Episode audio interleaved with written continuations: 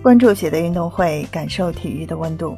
你好，我是喜乐。今天是十二月二十一日，二零二二年卡塔尔世界杯已正式落下帷幕了。有听友问到我，这个世界杯和奥运会到底有什么区别？哪个地位更高呢？喜乐作为一个体育世家的体育爱好者，我并不是要把这两个顶级赛事的优劣去分个高低，主要是来做一下这两个赛事的一个比较。接下来我要说到的世界杯都是指的是男子足球世界杯，奥运会和世界杯都是四年一届的体育赛事，但是这两个赛事的性质和特点完全不同。要论专业性，奥运会毫无疑问是最高水准的赛事。除了参赛有限制的足球项目之外，其余所有项目均可代表该项目的最强竞争力舞台。而足球之所以要加以限制，其实也一定程度上是为了给世界杯让路，让世界杯不至于有一种两年一届的感觉。而世界杯的专业性其实并没有想象当中那么强，相信经常关注足球联赛的球迷更有感触。国家队球员之间的默契程度远远比不上能做到日积月累的集训，容易形成体系打法的俱乐部。所以，纸面阵容强大的球队未必就会在世界杯上非常有竞争力，所以会出现一些爆冷的情况，但也是世界杯的魅力之一。和不少体育项目出现一家独大的情况不同，世界杯的这个不确定性和悬念性的确是它的一个吸引人的优势。从商业价值的角度来讲，两边可能不相上下。奥运会的项目众多，承办方可以把广告铺得更广一些。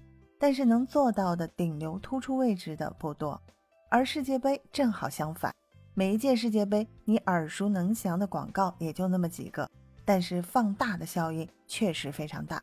而从观赏性角度来讲，当然是世界杯更胜一筹，因为奥运会里边确实有些项目它的观赏性就是比较有限的，而且众口难调。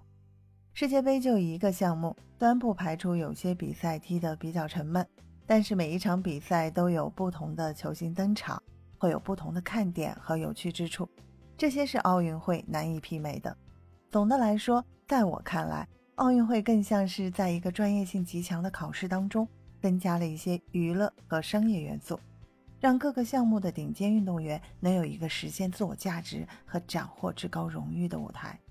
而世界杯更像是一个球迷的节日，一次盛大的派对。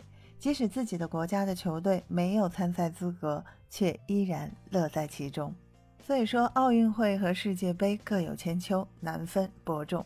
非要论这个历史地位的话，那奥运会的历史地位更高，它推动了世界体育的发展，甚至还在一定程度上维持了世界和平，也有更深厚的历史积淀。世界杯更迎合体育的娱乐属性和现代人的娱乐需求。他的贡献更多的体现在商业领域和足球这一个项目上，而要让我挑选一个哪个更喜欢，我还是要选择奥运会。毕竟每一届奥运会都有中国队参加，那这种代入感和情感的投入对我来说更重要一些。好了，以上呢也就只是喜乐的一些个人观点，有不成熟的地方，欢迎大家在评论区给我留言来做补充和指正。感谢收听喜乐运动会，也欢迎您的转发、点赞和订阅。我们下期节目见。